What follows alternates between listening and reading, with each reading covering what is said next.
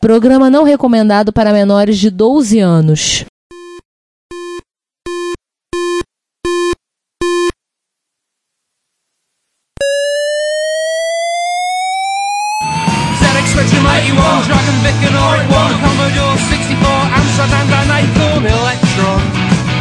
Dragon Vic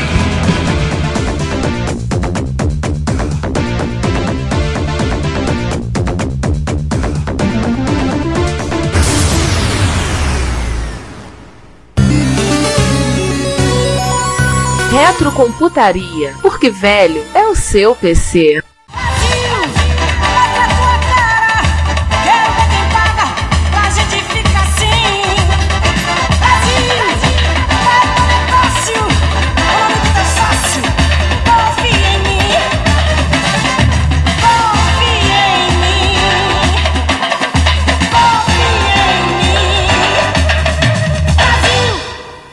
Ele é o Vigia. Por eras sem fim, observei seu mundo e registrei seus eventos significativos. Nos últimos tempos, voltei a minha atenção para realidades alternativas, os reinos que tomam para si os caminhos que a história da computação no seu mundo poderia ter tomado. E se as coisas tivessem acontecido de forma diferente? Apenas eu sei, pois eu sou o vigia, e é meu o poder de ver o que foi e o que poderia ter sido. E lá vem processo por plágio. Olá, Marvel. Bom dia, boa tarde, boa noite. Sejam bem-vindos ao episódio número 119 do Retrocomputaria, onde mais uma vez nós todos raspamos a cabeça e nos fazemos de wato.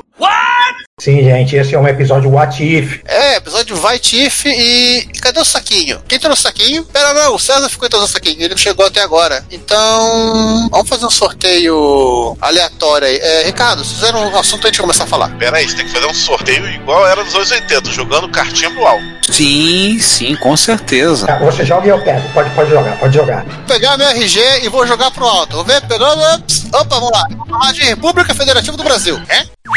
Brasil!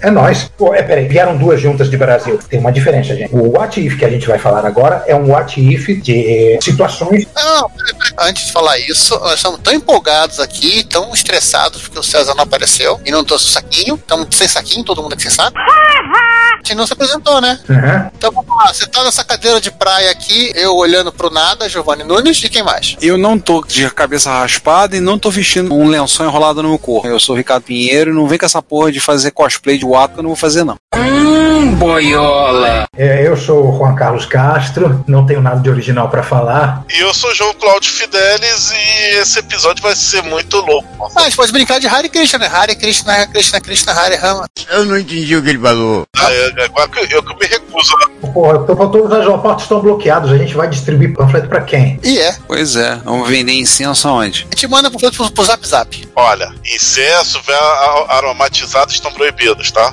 Vem, Chega esse do clássico, não. E olha que os testemunhos de Jeová agora estão atacando no WhatsApp, tá? Meu Deus.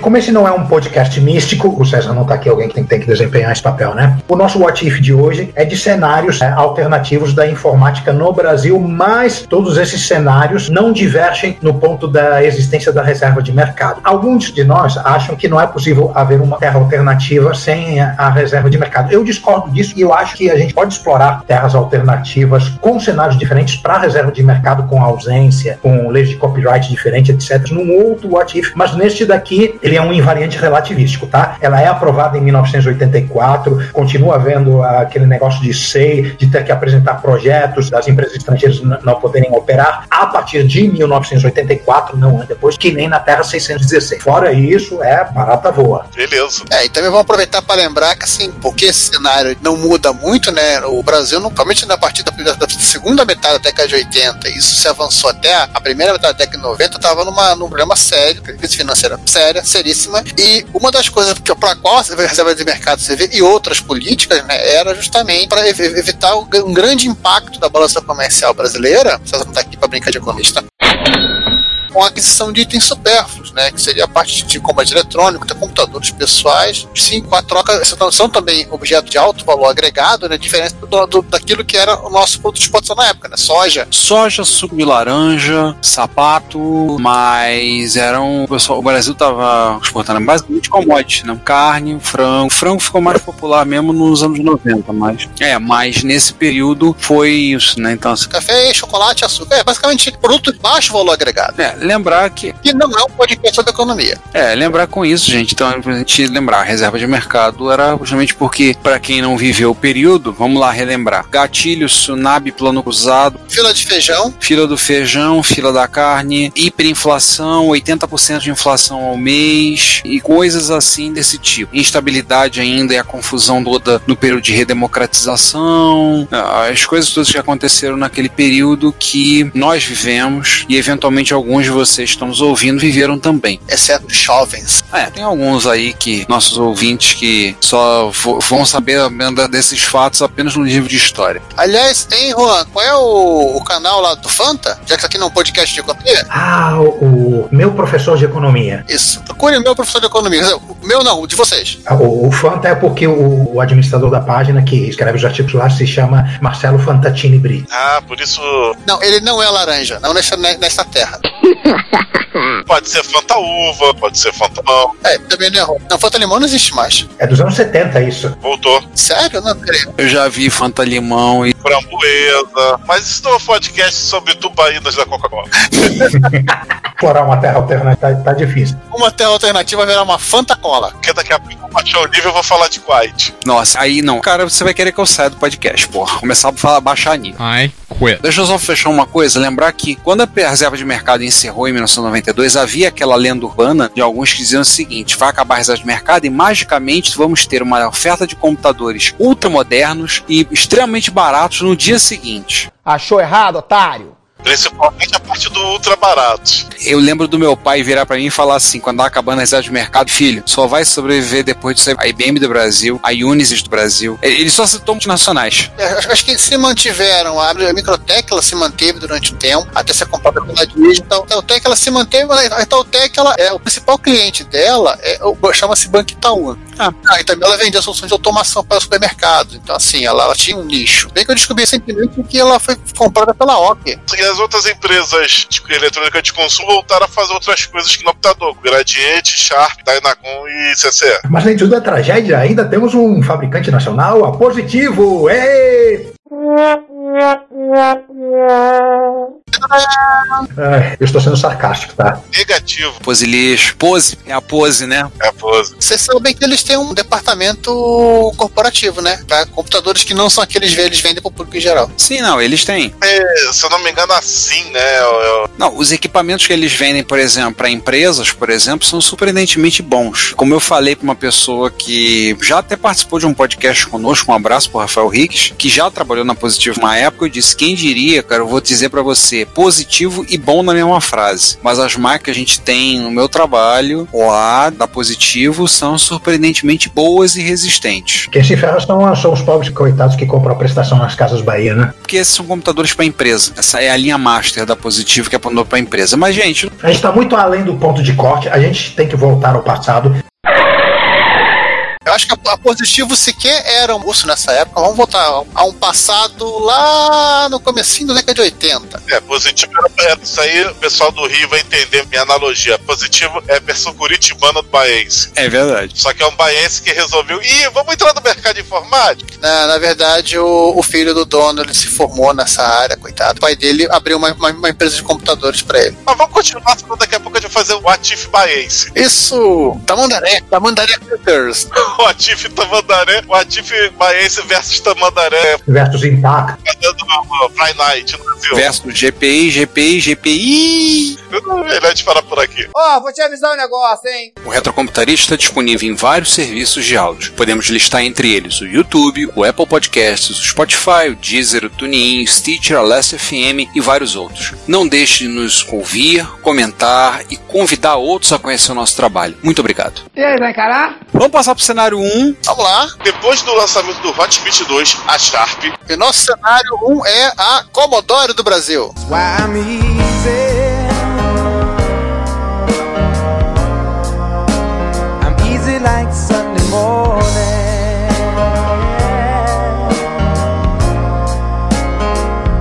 CBM. Não é a rádio que troca notícia, é a CBM. Então, o primeiro passo foi que, de olho no mercado brasileiro, com a ajuda de um sócio que preferia ficar no anonimato, hum, quem é esse sócio? Como você é burro? A Commodore Business Machines abriu uma filial no Brasil chamada Commodore Brasil Limitada no ano da graça de 1982. E tinha que ser, não podia ser depois de 1984, porque senão ela não ia poder fazer isso pela lei. Sim. Exatamente. E ela abriu um parque industrial na Zona Franca de Manaus e colocou a sede dela também naquela belíssima cidade na floresta amazônica. Exato. O objetivo de baratear a produção local, então ela fechou uma parceria estratégica com a Estrela, fabricante local de brinquedos muito forte nos anos 80. É meio que quase ser um membro da sociedade.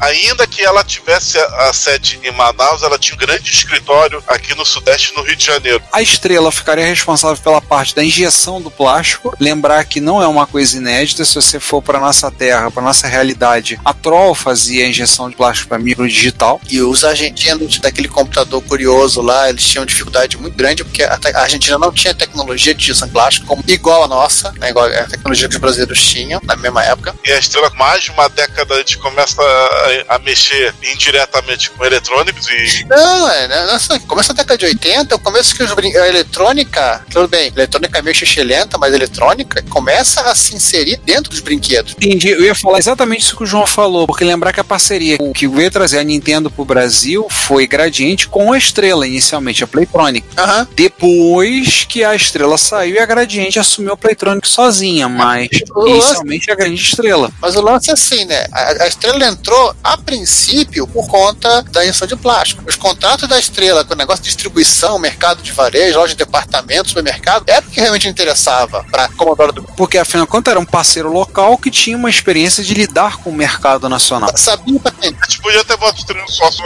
anônimo. Não, o sócio anônimo continua anônimo, senão não seria anônimo. É. Ah, então era você o sócio, Giovanni? Concordo. Não, não sou o sócio anônimo. Então, assim, as placas e componentes eletrônicos vinham do exterior com a montagem, o encaixotamento e a finalização feita na, no Parque Industrial da Commodore do Brasil em Manaus, e aí daí enviados para o resto do Brasil, e aí alguns países da América Latina também receberam por exportação. É, meio que foi feito quadrinho uns anos depois, né, na Argentina. Então, ainda como parte da parceria, a Estrela também ajudou, como a gente já falou, com os canais de distribuição por varejo, para poder chegar em supermercados, lojas de departamento e outras estruturas assim. Eu diria Jack Tremor pra chegar nas massas. Business War, né? Computer for the Masses, né? E aí passamos ao primeiro lançamento da Commodore do Brasil, que é o Commodore VIC-20. Que foi lançado no Natal de 1983, no Brasil dessa terra que nós estamos falando. Basicamente o mesmo modelo que foi lançado em 1981, com a diferença, a saída de vídeo era no padrão PAL-M, nem foi preciso fazer um VIC novo só por causa dele. É, só transcodificaram. É. E o LED de Power, em vez de vermelho, estava na cor verde. Aliás, César, você quis um desse quando, no Natal de 83, né? É, eu, eu tentei, né, mas não consegui. Meu pai disse que não, não ia rolar naquele momento, mas eu tentei um VIC 20 83, eu confesso. O, o você da Terra 616 conseguiu o que no Natal de 83? Chongas? Não, não, era um, foi um Atari. É, eu também. Eu acho que não se alterou, então. Você- o, o você de lá deve, deve ter ganho um Atari também. Isso, mas o. Eu ficava babando as revistas sobre os jogos 20. Então, assim, ele saiu, como já vimos, simultaneamente ao Atari 2600 e ao Odyssey. Saía, vinha, vinha num pacote com um bundle, três cartuchos, dois joysticks C13 e 11. Iguais do Atari, totalmente compatíveis com os do Atari. Isso é como t- o 2020. Ele só tem uma caixinha diferente. Aí eles podiam falar que ele era tipo um console de videogame e não um computador. Podiam tentar dar essa cartada para facilitar o programa. Um console de videogame programável. Puderam e conseguiram. As revistas da época reclamaram que a Commodore não lançou os pedals, como aconteceu com a Atari. Se quem fosse se incomodar com o pedal. É. Se incomodaram com a Atari, o pessoal ficou reclamando. Pô, eu, eu gostava de jogar Kabum. É. O, o eu dessa terra, talvez ele tenha tido acesso a um 2020 quando eu tava com os brinhos e, eu fiquei chateado por, por não ter pedal. O eu de lá ficou. Mas o, o lance, a Commodore literalmente chegou com os dois pés na porta, né? Sim, Ela chegou trazendo um bundle com Pac-Man, Rally X e um clone do Galaxy, um Star Battle. Todos eles vinham publicados a partir da Commodore Japão. Um Pac-Man que prestava, hein? Não era o Pac-Man da Atari. e um dedo do futuro fundador da HAL Laboratórios, o falecido saudoso Satoru Iata. Nessa terra, eu imagino que a Commodore fez propagandas agressivas comparando o seu próprio Pac-Man ao Pac-Man do Atari 2600. Sim, E, e deu um chururu.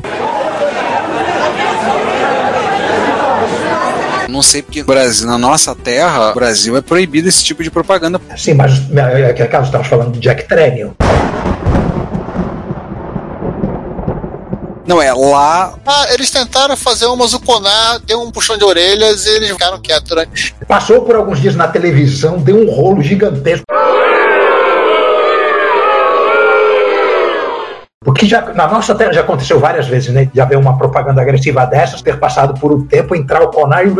Essas propagandas, assim, não tão agressivas assim, só ficaram famosas nos anos 90. Até porque é o seguinte, né? Essa qualidade da, da, dessas versões, desse esporte, bem, mesmo nos tosquinhos do, do, da resolução do V20, era superior ao do Atari, como, até por causa de som, né? Sim, então você tinha ali a Commodore chegou, como já falou o Giovanni, com os dois pés na porta, veio disponibilizando todo o acervo de jogos do VIC-20 que tinha até o momento, tanto na opção em cartucho quanto em fita cassete. A alegria da pirataria. Uhul! É, lembrar que é uma constante, né? O cartucho é caro. Uhul! É a segunda coisa que a gente vai sempre considerar, além da reserva, o fato da pirataria. Muitos reviews em revistas na, eh, nacionais é, criticando o fato de que o cassete é proprietário, que ao contrário de todos os outros computadores nacionais, você não pode usar um gravador cassete comum e fazer uma ligação de áudio normal, né? Tem que usar aquele raio do ISE. Então foi por conta disso que o Juan falou, eles acabaram trazendo o cassete, né? O 1530, porque o 1540, que era o drive do VIC-20, não dava, era inviável, a não ser aqueles que entraram, uma coisa que era extremamente comum nos anos 80, mais um ponto pacífico todas as terras, o importabando via Cidade del Leste, Paraguai. Exatamente. E outro invariante, promessas de interface de disquete que, que acabam não se materializando. Sim. Ah, sim, isso é importante. É, nesse caso, drive, drive todo, né? Por causa da 1540, 1541, a controladora fica no drive. Por pouco, a chegada do VIC-20 no Brasil eclipsou o lançamento dos consoles da Polivox, no caso o Atari 2600, da Philips, o Odyssey, deu uma bela mordida no mercado, fez a Digiplay, que era subsidiária da Sharp, deixar o Intellivision de lado. Eles adiaram o projeto, né? Aí quando assim, vamos pensar, agora vamos, vamos tentar ver se a gente consegue lançar o televisor aqui. Aí quando for começar a pensar nisso, a Mattel cancelou o projeto. E a Spice nunca lançou ColecoVision no mercado e, e, pelo contrário, ela foi um dos grandes fabricantes de cartuchos piratas de VIC-20. E nessa terra eu não fiquei naquela loja string da Almirante Cochrane na Tijuca jogando Burger Time no Intellivision. Em vez disso, eu, eu ficava jogando Beam Rider no VIC-20.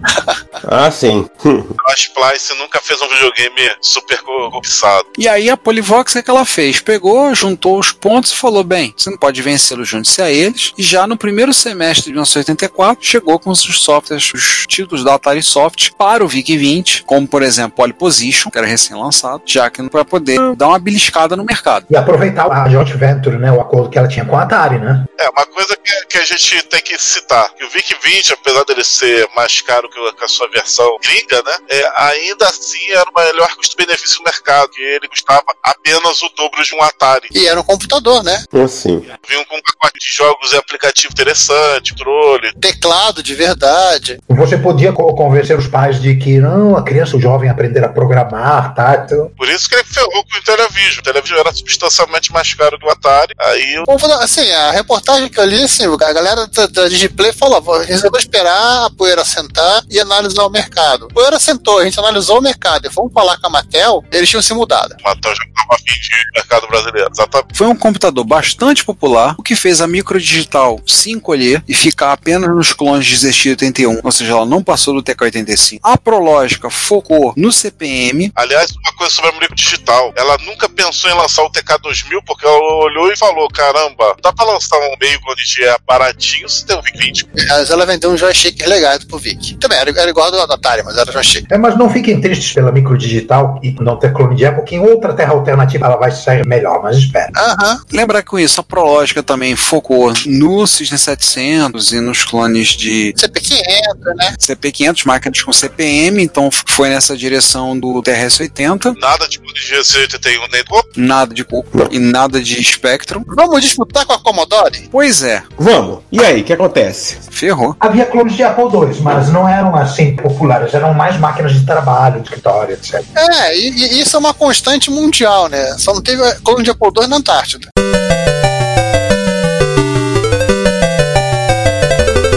É, então eles assim não empolgavam tanto a, a garotada, o, clone, o Apple II, e aí com isso os clones foram menos clones que apareceram. E a fanboyada ainda dizia: Ah, se você conseguisse um drive pro VIC-20, o VIC-20 era quase o Apple II, só com melhores gráficos de jogo. Tá bom, né? É, né? Tudo bem que nós atus aqui concordaríamos se eles tivessem falado isso no moda Então aí, falando do mercado, começa a focar em soluções locais. E aí, para carregar jogos em fita cassete, então surgiu, por exemplo, expansões de memória RAM para até 32 KB pro VIC-20, placas 40 80 colunas para ele, e um cartucho de 8K de RAM que podia se passar por um cartucho, como era a Mega RAM dos MSX no no- nosso, nossa terra, que era a AC RAM. AC de Ademir Cachan, né? Não sei, não consegui ver o nome do fabricante. Pô, mas o não era em Sagres esse fabricante? Não, não. Tecnicamente não era em Sagres, não. Então, essa AC RAM, se passar por um cartucho, carregava os jogos diretamente do dataset, do gravador cassete, e a AC RAM 2, que tinha 16K, podia ter a opção de usar qualquer gravador cassete ligado diretamente no plug P2 do cartucho. Olha aí. Mandamos a porta IEC lamber sabão. É. E os colunistas das, das revistas aplaudiram muito a esse cara.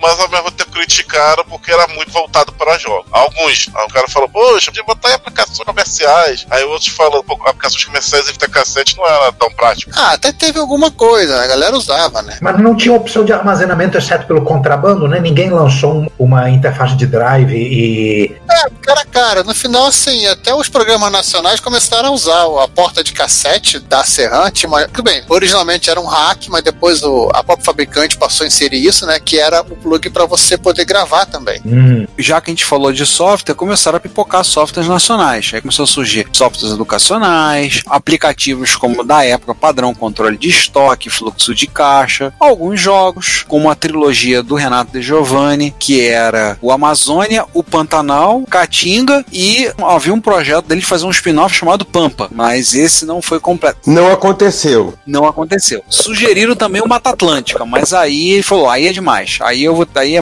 muita vegetação pro meu gosto. É muito verde. Muito bioma. Outra coisa do, do Renato é que nessa terra ele começou a programar em Apple II e depois migrou. É, o Renato nessa época ele gostava muito do, do teclado VIC do ambiente, assim, apesar dele de ser programador de coração de Z80, né, de Assembly Z80, ele pensou que poderia seguir, poderia ter bons frutos ali no VIC 20. Aí ele estudou o 20 e foi trabalhar com ele. E aí também outros programas a surgir também nas páginas da Microsistemas, acho que é uma outra constante. listagens de basic para o pessoal digitar. Aliás, teve do programador Sérgio Duric Calheiros, fez, fez um Basic 420 comandos adicionais. Vendido em cartucho e também pirateado em cartucho. Claro. Ah, claro. Posteriormente ele lançaria o Basic Sim pro Commodore 64. Nós chegaremos lá. Vamos chegar lá. E aí o mercado editorial, além da Microsistemas, surgiu uma revista chamada Vic Total, com o objetivo focado específico no Vic 20, onde tinha uma tal de Valéria Ibanez da Costa que escrevia lá. E todos os adolescentes cheios de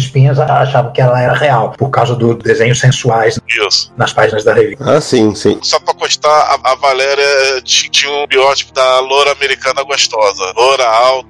Porque, né? Os adolescentes estão aí fazendo o quê? É, tem que acabar o jovem ananista. Essa é a grande verdade. É a verdade que acaba com todos os relacionamentos. Se você acabar com o jovem nanista, você fez terminar uma faixa de idade inteira da humanidade. O jornalista acabar com o jovem. É verdade. É, aí entra a discussão se tem muita vantagem aí de você né, acabar com o jovem ou não. Aí entra você dizer se tem vantagem ou tem muita vantagem. É, essa é uma outra discussão, inclusive, mas que não vamos entrar agora. Isso aqui não é um podcast jovem. Vamos seguir adiante aí. 74. É claro que o grande gigante da Commodore ia dar as caras no Brasil depois do sucesso do VIC-20. E foi este, em 1984, foi a vez de grande Commodore 64 chegar no Brasil. Só dois anos de atraso, em vez de três pro VIC-20. Exatamente. Porém, ele tinha algumas diferenças em relação aos modelos do resto do mundo. A primeira que ele usava um integrado chamado MOS, fabricado pela MOS, chamado 6573. Ah, Eu vi que dois para pau M. Exato. Ah, sim. Dessa vez eles não conseguiram escapar de ter que fazer um chip diferente. Não, aliás, na, na pausa, na nossa realidade, esse chip também tá na especificação do 7. A gente tem que explicar tudo, Rogerinho. Ele só não chegou a ser fabricado. Isso. O gabinete dele era o mesmo do VIC-20,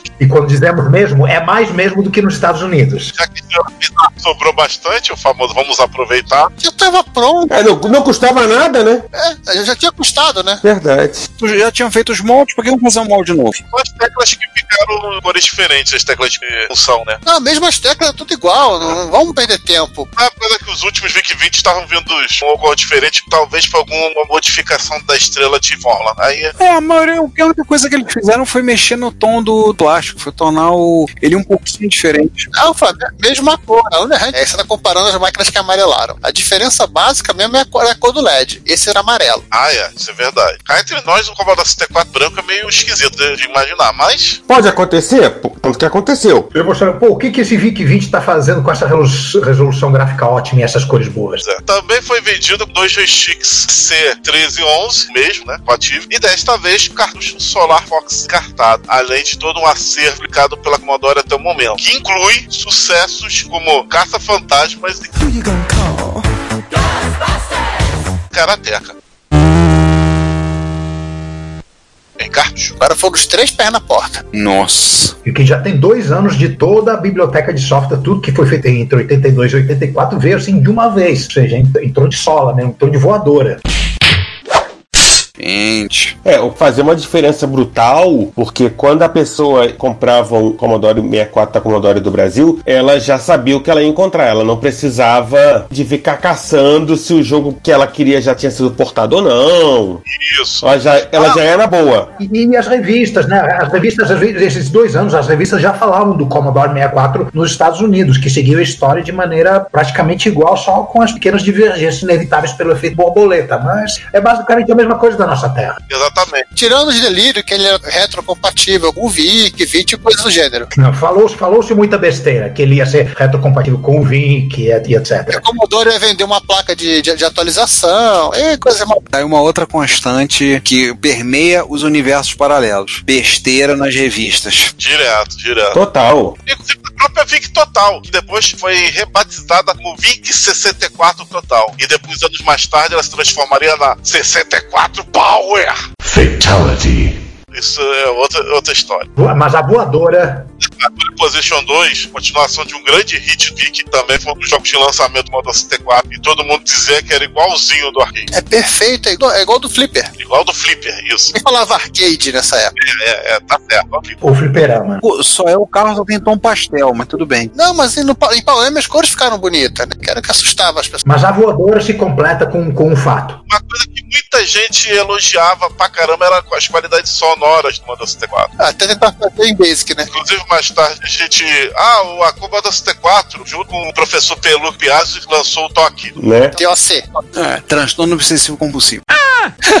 Não, era um programa de música. Mas vamos seguindo ali. O 1530 ele continuou disponível pra ser comprado e tá mais barato nessa altura do campeonato. A gente tinha barateado bastante desde 83, né? É uma das, um dos markets da Commodore, ela fato dela falar que você, você não ia precisar de comprar os periféricos, já que eles serviam né, na máquina nova. Mas agora tinha drive. É, o 1541 foi lançado oficialmente aqui, é, aqui mas a demanda baixa, porque ele é caro pra caramba. Custava no mínimo o dobro do preço. É, mas assim também é, era bom citar que a Commodore ela abaixava na marretada, né? Artificialmente ela abaixava o preço. É, mas mesmo assim era o dobro. E as promessas. Finalmente os usuários de Commodore do Brasil vão poder carregar os programas rápido. E... Calma, gente. A galera conseguia trazer 1541 do Paraguai e até clone de 1541 do Paraguai. E aí, Ah, mas eu tenho uma empresa lá do Nordeste, a Racimec, que fez um clone disso. Era a Microsol. é Microsol. Só que tinha um problema. Eles só tiveram que reescrever a ROM. Só que tinha um pequeno problema. 1541 do- da Microsoft não era 100% compatível. É, porque a ROM era diferente, né? Senão eles, eles, eles tomaram na, na testa. Lá no coco da Commodore do Brasil. Mas só que como o drive do- da Microsoft era mais barato, muita gente craqueava os jogos usava o drive da Microsoft. Então ele foi virando um padrão em cima do 1541 da Commodore. Um padrão para pirataria. Jogos piratas são pro drive da Microsoft e jogos originais são pro 1541. Por aí. Não, mas tinha uns loaders que rolar, rolavam por aí e a galera conseguia se compatibilizar. Sim. Assim, não tinha só a Microsoft, tinha uma empresa que era de São Paulo que tinha um- o simpático nome de Opala. A Opala desenvolveu um hardware que chamou de Diplomata. Ele agia fast load da Epix. É, era a cópia do Fast Load da Pix, caramba. É. E tinha também um outro cartucho chamado Caravan. O cartucho permitia ligar gravadoras cassetes convencionais Que nem aquele Acerram 64. mais rápidas com 1200 bps. E era a cópia da É, ele foi uma cópia do Serran 64, na verdade. Falando em jogos, antes a gente falar desse jogo aqui, obviamente que o Renato fez o Amazônia 64. Portou. Ele portou a trilogia toda também? Portou a trilogia toda. Até, foi até tranquilo de fazê-lo. Sim. A outra coisa também é que, Com gráficos. graças aos gráficos melhores, começou as revistas e também por aí da, da pirataria pegarem telas, porque um fabricante de, de quintal do interior de São Paulo lançou um digitalizador, que é raríssimo hoje em dia. João, vou dar uma pausa aqui e vou te contar um segredo. O Caixão só foi pro interior de São Paulo no ano 2000. Não, você tá falando de Terra Paralela?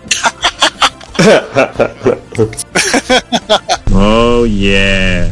Eu tô falando do cara que lançou um digitalizador e esse digitalizador começou a digitalizar coisas de novela, de programas infantis. Ele não é o Carchano. Que ligava na Userport. Não- mas não era da empresa AC. Não, não era, não era, mas era um digitalizador. Aí você via muito a propaganda desse digitalizador com a imagem da Xuxa e da Claudio Hanna. Mas a galera gostava mais da foto do Bozo. Também, do Bozo e Silvio Santos e Sarney. Sempre Sarney isso.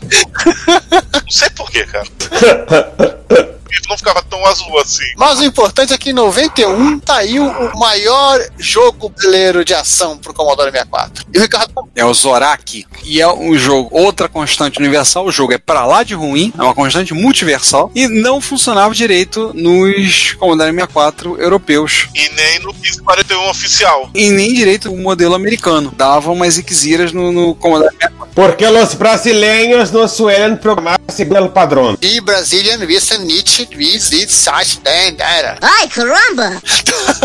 Maxwood. Como tava um post maluco de um fórum de Commodore 64 alemão. Ele dava pau no Caravan, Engasgava o motor 4.1 de, tom de 6 cilindros, né? só rodava redondo. Se é que a gente pode chamar isso de 1541 da Microsoft. Rodava triangular. Na verdade, ele só rodava direito no, no Commodore 64 do quem- do- da equipe que desenvolveu. Ah, teve uma outra empresa que um plano de com o modo C4, a CMX. Ó, mas para crédito deles, ao contrário do da nossa Terra, era possível chegar até o fi- final da, da terceira fase. Em alguns micros, claro. E aí morrer de tédio. Mas tinha scroll para horas E uma trilha sonora exclusivamente composta pra ele. no CID, né? O Commodore 64 estava vendendo bem, bacana, só que, como o custo de produção era cada vez mais baixo, o VIC-20 vendia ainda mais que o Commodore 64. E, portanto, a Commodore deixou passar o Commodore 16 e deixou passar o Plus 4. Tem uma entrevista muito marcante da época do diretor comercial da empresa pro tradicional caderno de informática da Folha de São Paulo, né, Folha Informática, que ele dizia claramente, não vamos mexer em time que está ganhando. E na empresa especializada também havia críticas, é, antes da- Commodore cogitar ou não se iam vir os 16 horsepower ou não, por causa da incompatibilidade, né?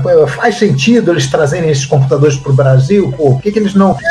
Foi por isso que eles não trouxeram, né? A verdade é que eles não trouxeram, porque eles teriam que criar uma linha específica do Plus 4, uma linha específica do 16. Não ia aproveitar a biblioteca de software nenhuma, não, faria, não ia fazer sentido. Não, não ia. Mesmo com a saída do, do nosso padrinho, é uma constante em todas as terras, né? Padrinho da retrocomputaria Jack Tramiel, da Commodore em 84. É, mas nessa voou uma travessa lá no Gold. É, isso. Foi um pouquinho mais violenta.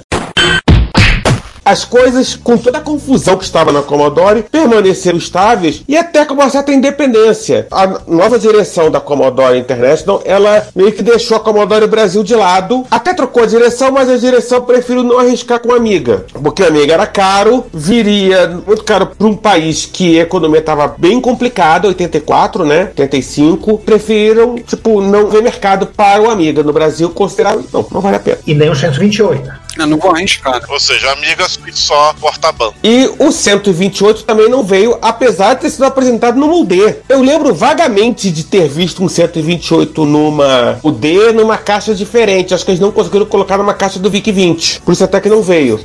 Não, eles não conseguiram. O você dessa terra, né? A proposta do 128 brasileiro era bater de frente com os clones de Apple II no mercado e o TR-80 no mercado mais. Corporativo, né? Por causa dos 80 CPM.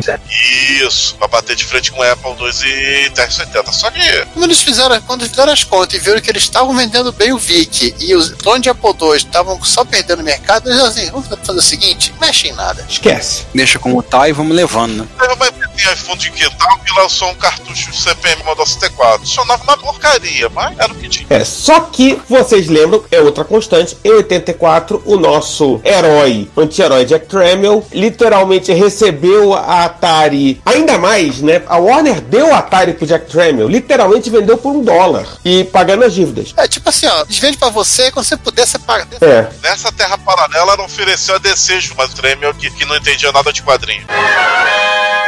Aconteceu isso. Como o, o Tremel gostava do Brasil, já conhecia o mercado, já sabia o negócio. Uma das primeiras coisas que ele fez quando ele pegou a Atari foi procurar uma parceira nacional. Como já tinha uma parceria com a Gradiente, né? A Gradiente já era parceira. E o que, que ele fez? Beleza, tamo junto, tamo junto. Seguinte, ó, a gente vai estender esse acordo. A gente tá precisando desovar aqui 600XL e 800XL. Tá aqui quase de graça. E depois lançou a série XE no Brasil. Com um detalhe, a série XE era empacotada com cartucho com joystick. Praticamente como se fosse console com teclado. Inclusive o Shags, né? Aliás, existe um console assim, é o XE. É, ele tanto o XE normal quanto também vendia o Shags. O Shags era bem mais barato. O Shags era o sucessor natural do Atari 2600, já que o 7800 foi pulado, o 5200 tem, eles pularam pro, pro Shags. Então ele era o sucessor natural do Atari 2600. Como a Gradiente já tinha a entrada na Globo, eles conseguiram patrocinar o show da Xuxa. Aham, Cláudia, senta lá. Em 87, a Atari barra Gradiente foi a patrocinadora master do show da Xuxa. E o resultado é que no Natal de 87, toda criança via o show da Xuxa, via a, a Xuxa jogando o Shags e queria o Shags. Foi um sucesso, assim. Grade lavou a égua no Natal de 87. Já que você está falando em videogame, deixa eu só falar uma coisa que aconteceu lá atrás, mudaria o futuro agora. A gente está num cenário que a Atari se deu bem em console também. Commodore 64 inibiu os Famiclones. E a Sharp, os, os engenheiros da Display, nunca tiveram que know-how sólido nunca iriam formar Tectoy. Mais ou menos. É. Eu gosto de plot twist. Continua aí que eu quero ver esse detalhe. Então, assim, ó, em 89 é que a gente já tinha todo o processo de fabricação do- dos Ataris aqui, né? E naquela xepa eles lançaram o Atari XZ Plus, que era basicamente o 130XE, um gabinete preto. Olha, Plus, Ataris em laranja, né? Tecladinho separado, estilo do. que era o tecladinho check, só que preto. E que até tinha até um drive de disquete embutido. E eles lançaram esse cara até 91, até quando eles desistiram dessa linha de, de console e também de computadores. Foram fazer Nintendo. Falar em console e computadores, você- a gente tem que lembrar que tudo isso está acontecendo num, num cenário onde a reserva de mercado ainda existe, né? Então, teoricamente, eles não podiam vender computadores assim a texto 2. Tudo isso, eles estão passando os computadores como se consoles fossem, né? tudo travestido, né? Graças a portinha de cartucho. E por isso o ca- o cartucho joystick encartado. É isso que salva esses compu- computadores, que permite que eles sejam vendidos aqui à porta de cartucho. Mas enfim, o ouvinte vai perguntar: peraí, mas estamos falando de Commodore, não estamos? A evolução tecnológica dos Amigas, já, já havia muita dúvida, ela decidiu fazer caixa. Vendeu a participação dela para a sócia anônima, que, para surpresa de todo mundo, era o grupo Maquiline, era a Sharp do Brasil.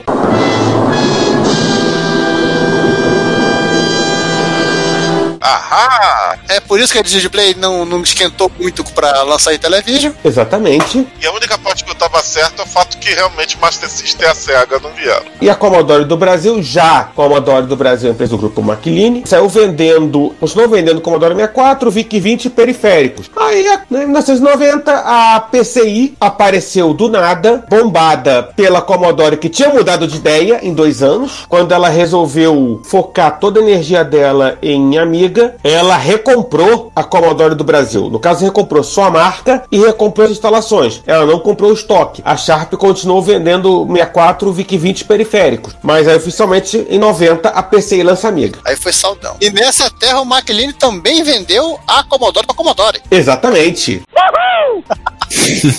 Só, só tem um detalhe: o Amiga só pode, só pode ser lançado oficialmente com o fim da reserva, que aconteceu no mesmo ano, em 92. Sim. Ou seja, levou dois anos para o Amiga ser lançado. Né? A compra da. A recompra, literalmente, da, da Commodore foi pro finalzinho de 91. Meio que uma atrapalhada, né? Convenhamos, né? Uma atrapalhada dele. Chega simplesmente vai e daqui a pouco sai do mercado, dois anos depois volta. Commodore é do lado pro outro que nem galinha decapitada. É outra em, em variante multiversal. Sim. Eu vou falar que o Jack Tramiel teve uma sorte, porque ele, ele, ele fez um acordo com a Gradiente dos Atari XL em 84, mas antes de assinarem a, a secretaria, a CI. Ah, mas, bom, era tudo console. É. E, e o fato de já estar no mercado sendo vendido ajudou muito para a mentira colar. Aham. E, João, você se enganou, João. Porque a galera que tava lá na divisão de jogos, de vendendo VIC-20, vendendo 64, negociando compra de cartucho que lá, eles fizeram o Tectoy. E com muito mais experiência. Só que a Tectoy já começou lá mais pro meio dos anos 90, né? Ah, eles começaram já em 89, né? E com muito mais experiência, assim. Eles já, che- já chegaram também brincando com os quatro pés na porta. Aprenderam com quem sabia. Fizeram com que lançaram o Master System e o Mega Drive juntos. Juntos. É só observação, nesse mundo a Gradiente nem chegou perto de lançar o Atari ST porque não compensava. Não era o mercado que ela queria, ela não ia conseguir vender como videogame, sabe. Ia ser muito mais difícil de, de enganar aquela videogame. E nem como instrumento musical. É. Ou seja, o Atari ST foi o azarado no- novamente em outra realidade. É, No Brasil, né? Ele continuou tendo a vida dele lá em outros países, como teve na. É, Brasil somente. Bom, É, E o, o- quem foi o azarado de fato dessa história toda foi, foi o MSX. Porque não chegou no Brasil. Ninguém nem cogitou de lançar ele no Brasil. Ele, tá, ele, ele acabou sendo tão desconhecido quanto o FM7 ou o X68000, É. outro micro japonês exótico. Trouxeram o MSX da Argentina, mas não, não conseguiram pegar direito, porque era 50 reais. Outras partes também do cenário é o Coco, E o Spectrum que não, não vingaram. o Spectrum e querido do Giovanni MC1000. É natural que houvesse diversidade menor, porque estamos falando de Commodore, né? Uma coisa gigantesca, um mercado é limitado. Se entra algo grande, muitos players pequenos vão. Não, pra piorar, quem entrou foi o Atari, né? É. Pra peitar Commodore. Fazer o Friday Night Brasil. E só. Minha questão é a seguinte: Se, a respeito desse episódio, você quiser enviar um comentário, uma crítica construtiva, um elogio, uma correção, afinal a gente erra também. Não pense duas vezes, faça. Você pode falar conosco através do Twitter, nosso usuário é o Reto Computaria, no YouTube, no nosso canal Reto Computaria, por e-mail, retrocomputaria.gmail.com ou comentando no post desse episódio no nosso site, www.retocomputaria.com.br. E é o que sempre dizemos, seu comentário é o nosso salário. Muito obrigado por sua audição. Ok, mas também não era nem pra vocês começarem a falar. Vamos pro cenário. vamos. Vamos para outra terra. E com o Amiga 5000, a Commodore apresenta também a nova versão do sistema operacional. Tá, é, é a porta mais Ali por 84, início do ano, as reuniões ali na, na Gradiente, reuniões na Sharp, rolaram os projetos, chegou a subir nos dois casos a nível de diretoria, mas nenhuma das duas diretorias, tanto a Gradiente como da Sharp do Brasil, se convenceram de que valeria a pena entrar num mercado pouco testado e pouco mainstream como era o mercado de computadores do Brasil em 84. Isso. É sincero, alguns executivos da Gradiente lembraram do, do que tinha acontecido com a Atari. É, Os executivos da Sharp lembraram do que tinha acontecido com a Mattel, meio traumatizados com isso, e acho que nem precisou argumentar muito, né? Então, assim, o projeto de computador pessoal que, seriam- que as duas iam fazer, não rolou. E nesse mundo, nesse universo, a gente não sabe qual era o projeto, porque esses projetos sumiram, como muitos e muitos projetos corporativos pelo mundo, ao longo da história. O, o pessoal da retrocomputação dos anos 2000 e 2010 dessa terra conseguiram fazer entrevistas com alguns engenheiros, mostraram em eventos assim projetos, etc., desses micros que nunca foram fabricados. E causou sensação isso. O grande podcast desse mundo, que é o Velho Computação, A velha computação. chegou a fazer um- uma live, vídeo e tal, depois fez, fez uma live, mostrando essa papelada, né, com esses projetos e desenhando mais ou menos ali, modelando como, como seriam esses computadores. Só que não estamos nesse 2010, estamos em 84. Em 84, as empresas de computadores olharam que Gradiente Sharp não iam entrar, porque se esperava, o- 83, 82, 83, já se falava, ah, Gradiente Sharp vem aí. Não vieram.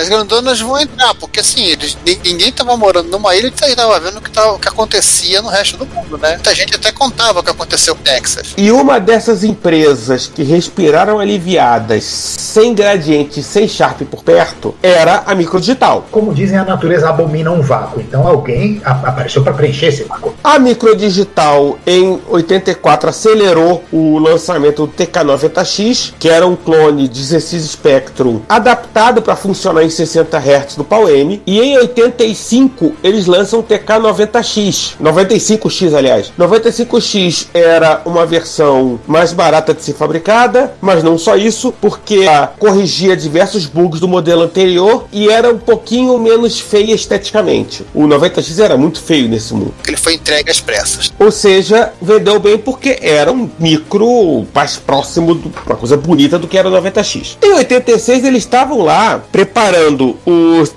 128X, que era uma versão do Spectrum de 128K, até que um belo dia apareceu em inglês na microdigital. Falou hello, Cave Dwellers.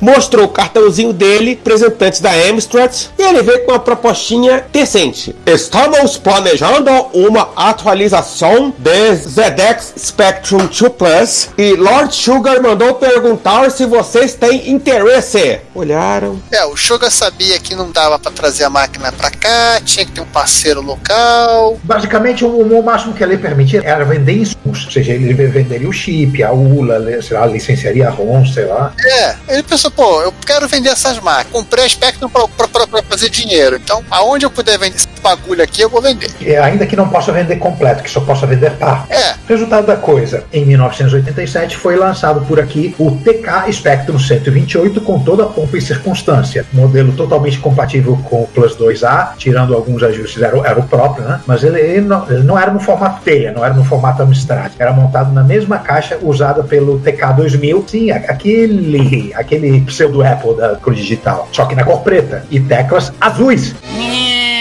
O que que é, Gelinho? Mas nessa realidade nunca saiu, né? O TK2000. Ele saiu, mas não foi um ponto constante. Mas teve, é, fi- acabou ficando mais obscuro ainda do que na nossa Terra. Eles vão voltar aos compatíveis de Apple, e eles só não têm a, un- a unidade de cassete embutida, embutida também, né? No gabinete do TK2000 nem, nem daria como. Eles- Todo mundo já tinha um, né? Então, é, ele era um pouco menos Amstrad que o, que o micro da Amstrad. Era bom ele também ter uma cara original pra satisfazer a SEI, né? Para adiantar o projeto. E já com saída de controle.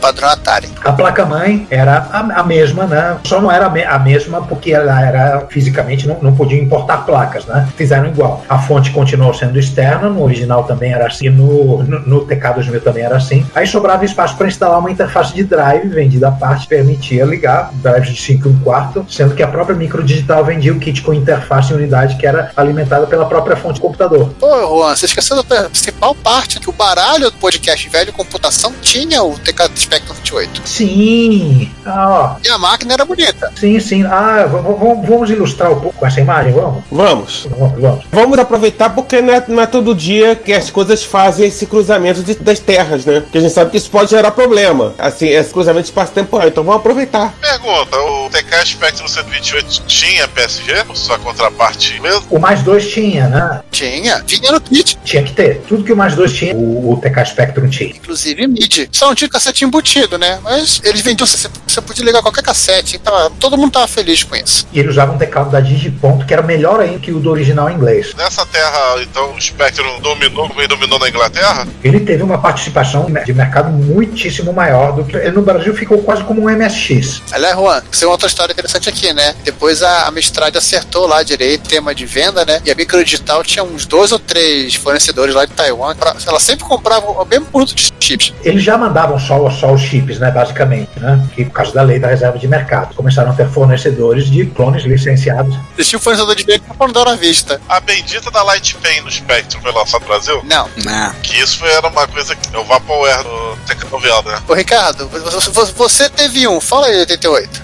O TK Spectrum 2? Pois é, em 88 o TK Spectrum 2 foi lançado, mas ele foi rebatizado com esse nome, ele já vinha com um gravador cassete no pacote, mas um gravador separado, ainda bem. Que era pequenininho, parecia. Pareceu do Expert da nossa terra. Sim, sim, parecia muito com o Datacorder. Em 1990 foi lançado o TK Spectrum 3, que trazia um drive de 3,5. Esse já embutido no gabinete, semelhante na nossa terra ao Spectrum mais 3, só que o mais, o mais, o mais 3 na nossa terra vinha com microdrive. Esse vinha com drive 3,5. Não era 3 polegadas, crianças, eram 3,5 polegadas. Nessa terra, drive de 3 polegadas só ficou restrito à Inglaterra. Aliás, talvez acho que nem, nem chegou lá, mas isso a gente não vai entrar nesse mérito. E esse TK Spectrum 3 conseguia rodar CPM, que era um avanço no mercado. Sim. Mas, mesmo assim, o preço dele ele não vendeu tão bem assim, a ponto que a Microdigital decidiu parar de fazer no ano seguinte, parar com os Spectrum e aí foi trabalhar com o clone de BMPC. E o você dessa terra só coleciona clones de Spectrum e chama essa linha de o mais icônico dos microcomputadores.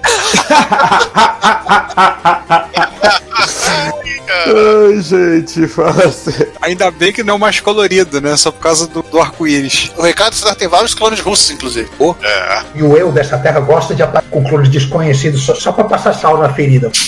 Você vai ter que comprar isso também, você vai comprar isso também. Ele tinha convencido a esposa dele que, que ia parar no vigésimo. Pois é. Nesta terra foi lançado até no Japão, clone de Spectrum, desenvolvida pela Cássio. Ah, tinha que ser a Cássio. É, é claro. Não, mas existe um clone de Spectrum japonês chamado MSX, não é isso? Que a gente lê nas revistas. que chamam de Spectrum japonês. Aliás, o fato de existir uma quantidade comparativamente limitada de máquinas MSX salvou o teu casamento, né? Porque com o, o paroxismo ao, ao que o, o teu hobby chegou naquela outra terra, com a quantidade de clone de Spectrum que existe, teu casamento acabou mal. Não, ele comprou um, um trailer pra Maria Júlia, que é a esposa dele morar. Na, numa outra terra do Bolsonaro vai ser a Ana Cláudia. Vai ser a Ana Júlia, ei! Ô, Ana